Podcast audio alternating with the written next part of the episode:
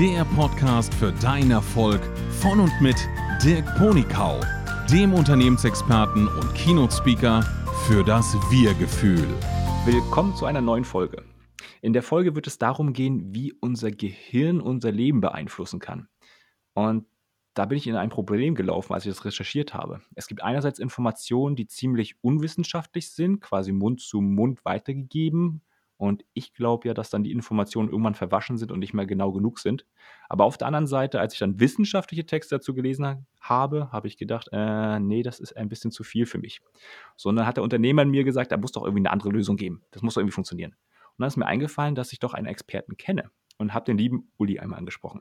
Denn der Uli, der ist Experte für angewandte Neurowissenschaft. Und er sagt, Erfolg liegt zwischen den Ohren.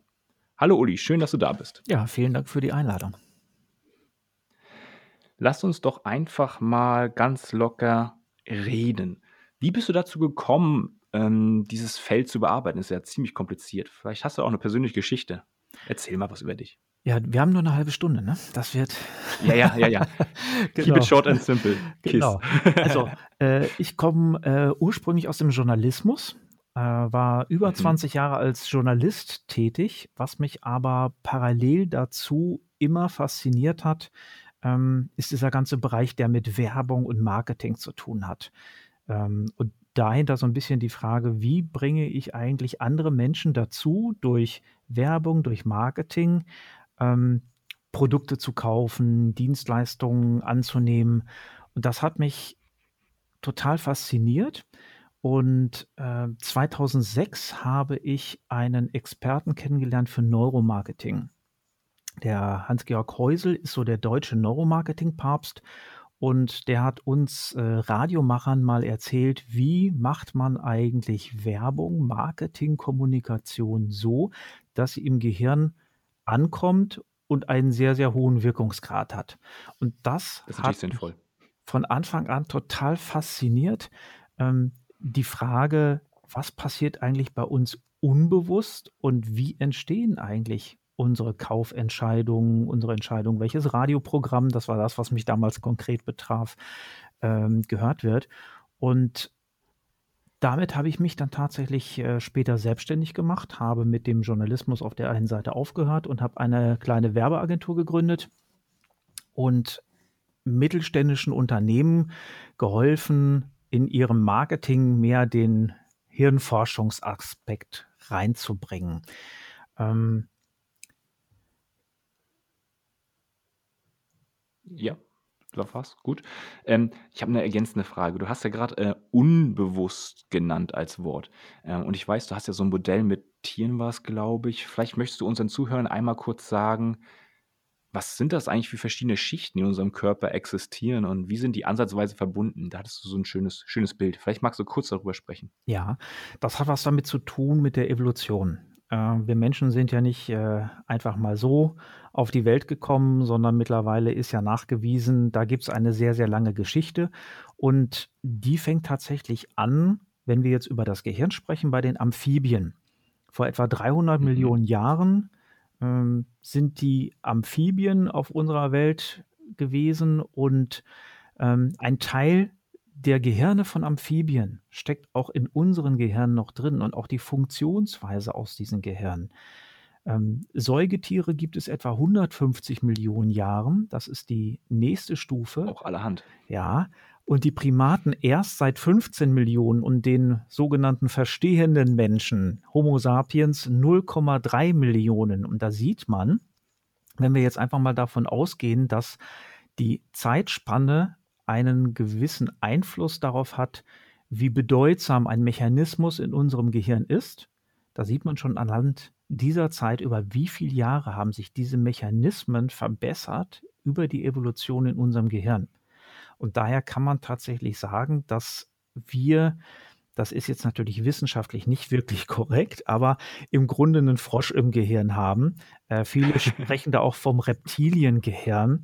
Ähm, das ist natürlich nicht so, dass, wir, dass, dass man sagen kann, so dieser Teilbereich des Gehirns, das ist noch exakt von den Reptilien. Aber die Mechanismen, die dahinter stehen, sind die gleichen. Das heißt, das sind, ist so die unterste Ebene, das sind die Affekte.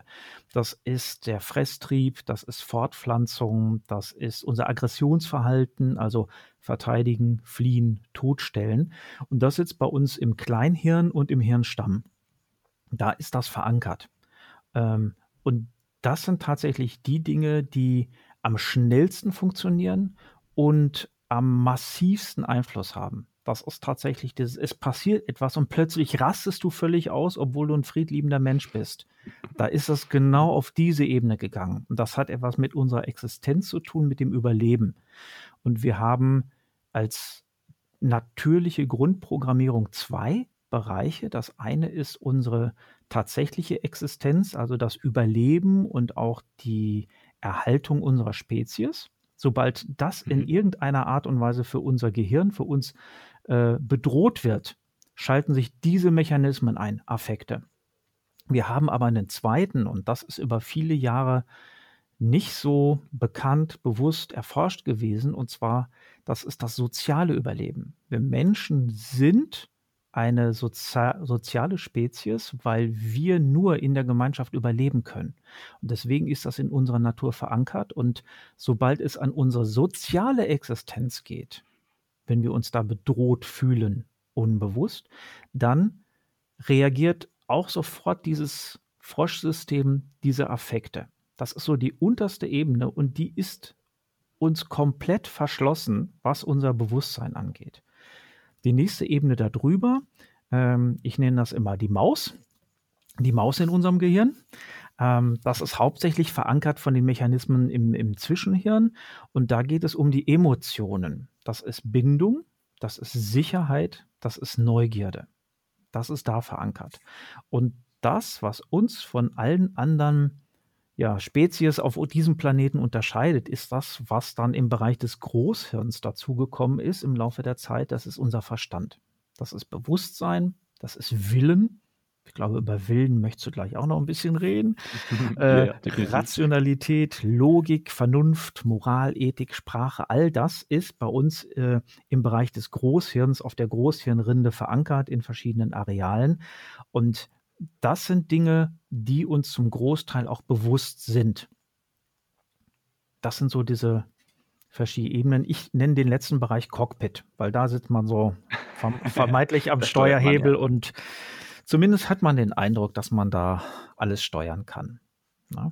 Und wie gesagt, mhm. ne, wenn man schaut, äh, evolutionstechnisch, historisch gesehen, den meisten Einfluss am längsten verankert, unterste Ebene Affekte, dann kommen die Emotionen und die kommen schon bei den Säugetieren. Die sind etwa 150 Millionen Jahre alt und dieser Bereich des Verstandes vielleicht mal gerade 300.000 Jahre. Das heißt zusammenfassend, ähm, wir haben drei Schichten bei uns. Das unterste oder das einfachste System ist äh, der Frosch, dann kommt die Maus und dann kommt der Mensch. Also diese drei Schichten sollten wir jetzt einfach mal im Kopf behalten für diese Podcast-Folge, vielleicht auch darüber hinaus. Ja, ähm, das passt. Ja, dann möchte ich gleich mal eine Frage anschließen. Du hattest ja kurz äh, angerissen, äh, Willen äh, kommt aus dem Großhirn. Und ich habe festgestellt, für alle Recherchen, die ich hier für einen Podcast gemacht habe, dass das Thema Wille ganz schlecht äh, erklärt ist, wenn man mal online guckt. Ähm, auch die Wissenschaft streitet sich so in gewissermaßen. Kannst du uns was dazu erzählen, wie Willenskraft, wenn man es so nennen darf, ähm, entsteht und wann funktioniert Wille gut, wann nicht so gut? Was können wir machen, um unsere Willens, Wille zu steigern, um halt wirklich vielleicht disziplinierter durch unser Leben zu gehen und dann doch mehr Einfluss auf unser Leben zu generieren, als normalerweise möglich wäre. Hast du irgendwelche Tricks mhm. oder irgendwelche wissenschaftliche? Äh, ja, da gibt es, gibt es etwas. Man muss sicherlich erstmal grundsätzlich verstehen, wie funktioniert das Gehirn. Also mhm. wie funktionieren Neuronen? Und zwar haben wir es da mit einer Informationsübermittlung zu tun, die auf der einen Seite elektrisch ist. Das heißt, durch unsere Nervenbahnen fließt elektrischer Strom äh, vom Anfang eines Neurons bis zum Ende, so in der Art. Wobei ähm, Neuronen sind miteinander nicht direkt verbunden. Es gibt die Synapsen, das mhm. kennen sicherlich viele, das ist ja mittlerweile auch schon im Volksmund bekannt. Ne? Die Synapsen, ja. die man mal anstrengen soll. Mhm. Ähm, Weil die Synapsen, die tanzen. Äh, ja, genau. Äh, eine Synapse heißt im Grunde, dass wir äh, sehr eng aneinander liegend ähm, eine Nähe haben von Neuronen. Die sind nicht tatsächlich miteinander verbunden, sondern die liegen extrem eng aneinander. Und in diesem Zwischenraum passiert etwas Biochemisches. Das heißt, ähm, wir können uns das Ganze vorstellen wie Einbahnstraßen. Der Strom fließt nur in eine Richtung. Am Ende wird eine Reaktion ausgelöst. Ein biochemischer Stoff wird freigesetzt. Und über diesen biochemischen Stoff wird an die nächste Nervenzelle eine bestimmte Information weitergegeben. Und das ist der Grund, warum diese äh, biochemischen Stoffe, die Neurotransmitter, Neuromodulatoren, Hormone, da hat der eine oder andere sicherlich schon mal was von gehört, einen extremen Einfluss drauf haben. Ich vergleiche das immer damit, wir haben Schalter ein aus, das sind die Nervenzellen, die können wirklich nur 0 und 1. Und wir haben die Synapsen-Zwischenräume, das ist die Biochemie und die ist wie so ein Regler, wie so ein Dimmer. Das kann ich ne, hellstes Licht einschalten, ich kann aber auch so ein ganz sanftes Licht machen. Und ähm, das unterscheidet uns eben auch von Maschinen, die können tatsächlich erstmal nur 0 und 1. Die müssen dann das andere irgendwie anders hinkriegen. Aber da sind wir im Bereich KI, ist ein anderes Thema. Ähm, so, das heißt, unsere Informationsübermittlung ist immer eine Einbahnstraße.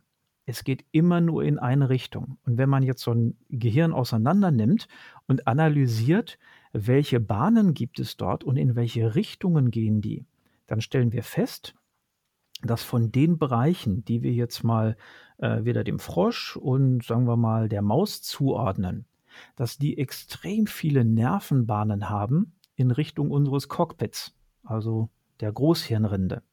Es gibt aber sehr. Das heißt, von woher kommen die?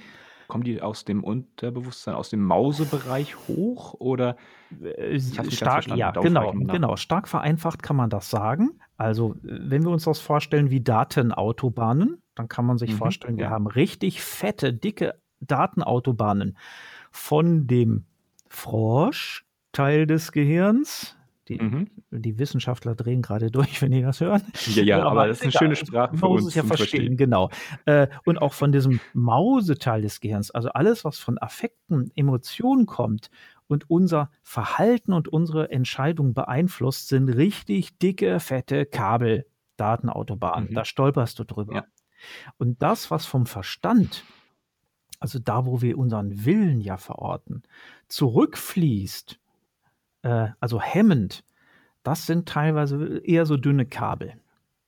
Und das Klingeldrähte, ja. Ja, irgendwie sowas in der Art. so, das heißt, man sieht schon da, dass allein von, von, von unserer äh, Morphologie, also wie das Gehirn tatsächlich organisch aufgebaut ist, ähm, es extrem schwer ist, ähm, diesen Willen, den Verstand über Emotionen und Affekte zu setzen.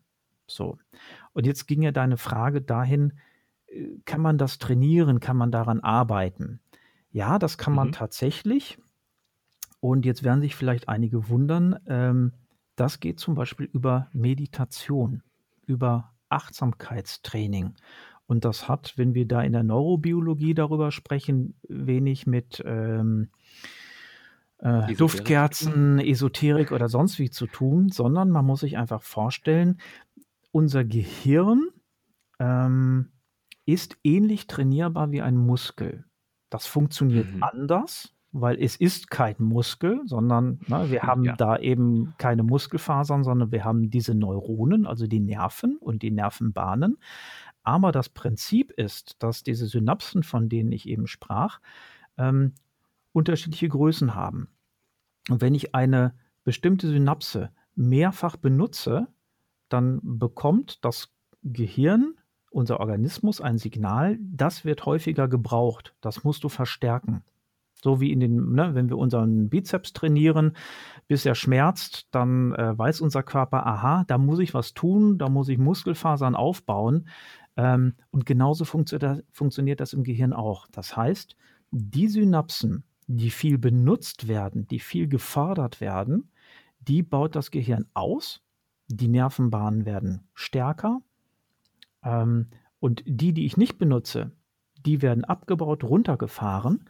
Und wenn ich tatsächlich mich sehr viel mit meinem Bewusstsein beschäftige und Achtsamkeitstraining ist ein Bewusstseinstraining, ähm, dann weiß das Gehirn, aha, diesen Bereich, den brauche ich deutlich stärker, also muss ich den stärker ausbauen. Und äh, man hat Untersuchungen gemacht im Kernspintomographen zum Beispiel bei, ähm, also das ist eine Untersuchung der Gehirnaktivität im Gehirn aufgrund äh, dieser Methode kann man sehen, in welchen Bereichen des Gehirns ist wie viel Aktivität und kann darüber auch Aufschluss äh, darauf ziehen, wie groß sind bestimmte Gehirnareale. Und wir haben einen Bereich äh, bei uns im Gehirn, ähm, das ist der sogenannte Mandelkern, nennt er sich. Der hat sehr viel bei uns zu tun mit Stress und Angst. Und ähm, der andere Bereich, der eben sehr viel mit Verstand und Bewusstsein zu tun hat, ist der, ich kann es nicht anders formulieren, präfrontale Kortex. Das ist der Teil des Großhirns, der so über unseren Augen vorne sitzt. Das ist der Teil.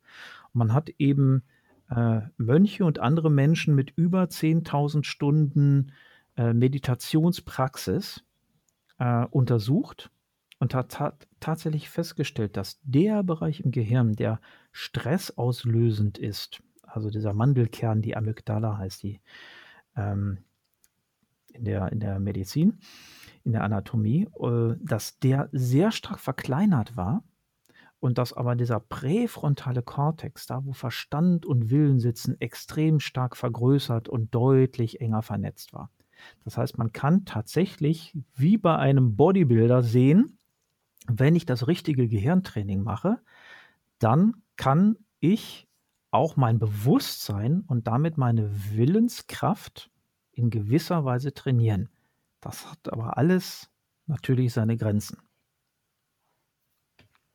Das heißt, zusammenfassend, ein Tipp wäre von dir Meditation, Achtsamkeitstraining. Hast du noch andere Tipps, wie man es äh, weiter trainieren kann? Vielleicht ist manchmal nicht so ganz also nicht jeder nimmt Meditation gerne an. Äh, vielleicht kommen jetzt mehr dazu, wenn es wissenschaftlich fundiert ja. ist. Also ich kann für mich auch sprechen, ich meditiere auch und ich merke einen Unterschied. Ich kann den Unterschied nicht erklären, aber jetzt habe ich ja erkannt, da gibt es ja wirklich eine Erklärung für.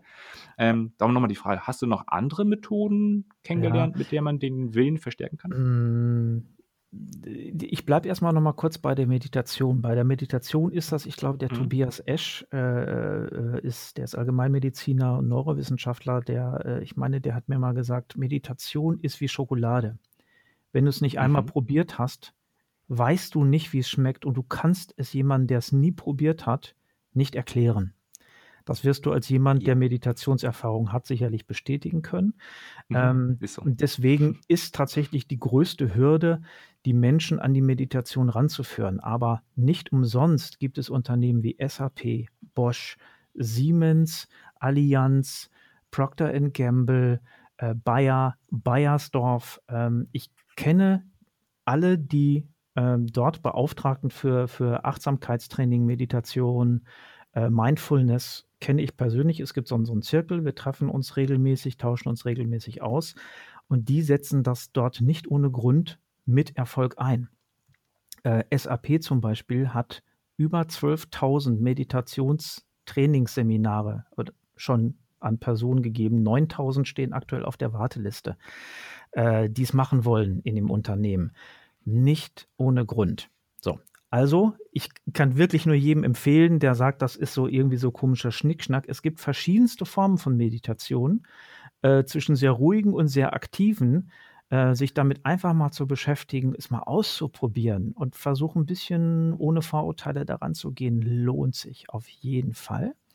Ähm, wenn man jetzt sagt, okay, ich schließe es trotzdem aus oder will noch eine andere Alternative haben, ähm, wobei ich sein, sagen muss, im Grunde ist es trotzdem das Gleiche, äh, wäre, wäre seine Wahrnehmung deutlich stärker zu beobachten, weil ähm, die, die Wahrnehmung, unsere Wahrnehmung tatsächlich ein extremer Schlüssel zum Erfolg ist, denn wir nehmen nicht die Realität wahr. Wir nehmen nur unsere Interpretation von Realität wahr. Und äh, man hat zum Beispiel auch anhand von Messungen im Gehirn festgestellt, dass wenn wir sehen, wird nur etwa 30 Prozent der Informationen, die über das Auge ins Gehirn kommen, zur, zur tatsächlichen Informationsverarbeitung dieses Sehimpulses benutzt. 70 Prozent kommen aus anderen Arealen des Gehirns dazu. Das heißt, das, was wir glauben zu sehen, ist nicht das, was tatsächlich da ist. Hm, da gibt es ganz, ganz viele andere Beispiele, die noch in anderen Folgen nochmal kommen werden. Aber es ist schon mal schön zu hören, dass es wirklich äh, fundiertes Wissen ist, dass es nicht nur irgendwelches ähm, Kissen-Sitzen-Wissen ist, sondern wirklich faktenbasiertes Ja, Wissen ist. Und das ist für mich persönlich auch super wichtig, weil ich bin, wie gesagt, ein blauer Typ. Ich muss es verstehen, dann kann ich es akzeptieren und dann geht es weiter. Ich habe ja. ganz wenige Bereiche in meinem Leben, wo ich auf Glauben basiere.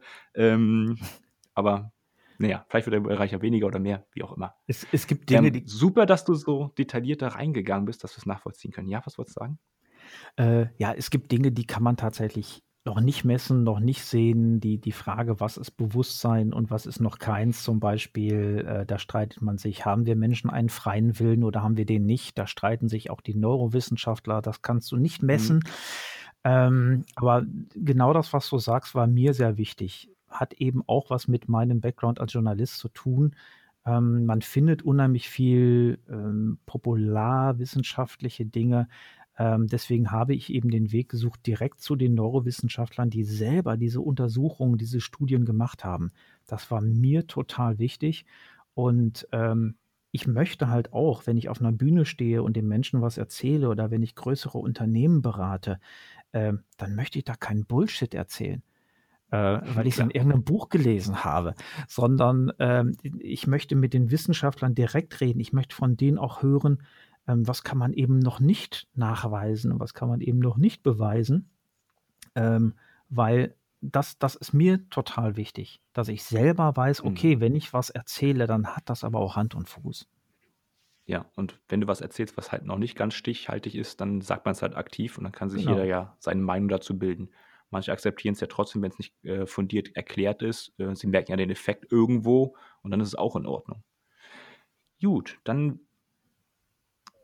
ja, die nächste Frage oder wo ich jetzt mal reingehen möchte, mh, wie hilfst du den Menschen? Also wenn jetzt jemand hier gesagt hat, ja, der Uli, der weiß schon einiges und da möchte ich gerne noch mehr zu wissen zu dem Thema. Ähm, wie können die Leute mit dir in Kontakt treten oder wo holst du sie ab oder was hast du da für eine Methode? Methode ist das falsche Wort. Äh, welches System hast du? Oder wo können die Leute sich hinwenden, wenn sie jetzt sagen, kommt, den Uli, da will ich noch mehr wissen von. Ja, glücklicherweise gibt es ja das Internet und wenn man äh, entweder Erfolg liegt zwischen den Ohren googelt oder Uli Funke googelt, dann sollte man mich auf jeden Fall finden äh, unter ulifunke.com, Uli mit einem L, äh, ist meine Website, darüber kann man mich kontaktieren. Ähm, ja, in Zeiten äh, von Nicht-Corona war ich viel auf Bühnen zu finden und habe da Mhm. viel von meinem Wissen und meiner Erfahrungen geteilt, äh, auf eine Art und Weise, dass es aber dann auch möglichst jeder verstehen kann. Das ist mir total wichtig.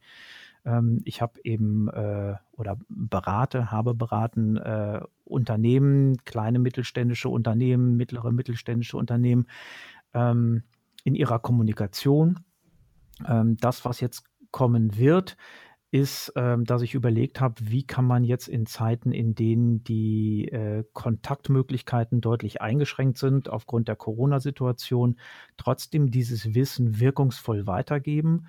Und meine Idee war, eine Online-Akademie zu gründen, die Akademie für angewandte Neurowissenschaft, in der ich den Menschen, die in dieser Akademie Mitglied werden, ähm, das Wissen, was mir selber zur Verfügung gestellt wurde, weitergebe.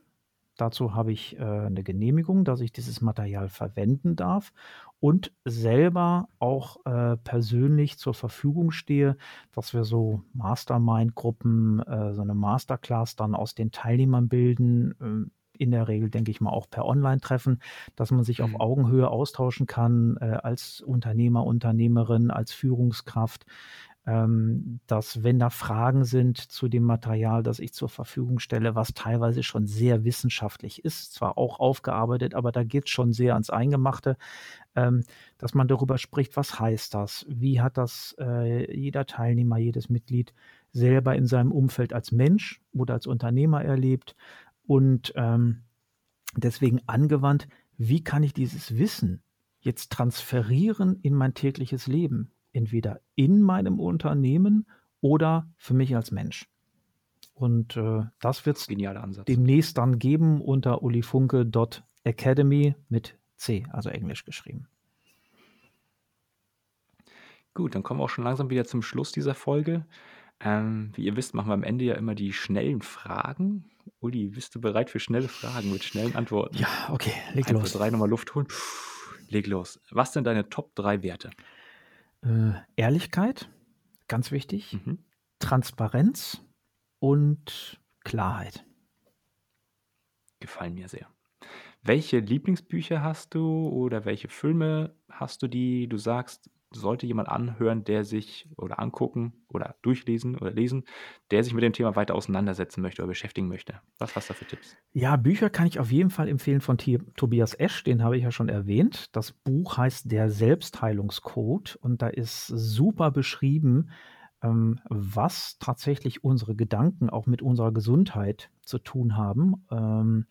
Wenn es ein bisschen mehr um den unternehmerischen Kontext geht, ist eine ganz klare Empfehlung Bernd Hufnagel. Besser fix als fertig. Der erklärt, warum es eigentlich kein Multitasking gibt. Äh, ist, ist, ist super gemacht, gibt es auch tolles, als tolles Hörbuch, hat er selber äh, gelesen. Er ist Österreicher, das hat so einen gewissen Charme, äh, kann ich nur total empfehlen. Und da finden wir dann auch, da kommt die Spitzmaus äh, wieder äh, und äh, der, der, erklärt das mit einem ähnlichen Modell und das Gehirn auch so ein bisschen so im Vergleich mit dem Computer.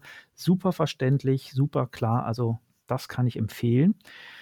Film, ja, es gibt natürlich viele tolle Dokumentationen, Reportagen zu diesem Thema, aber wenn es äh, eher auch etwas unterhaltsamer sein darf, äh, empfehle ich äh, Ex Machina von Alex Garland.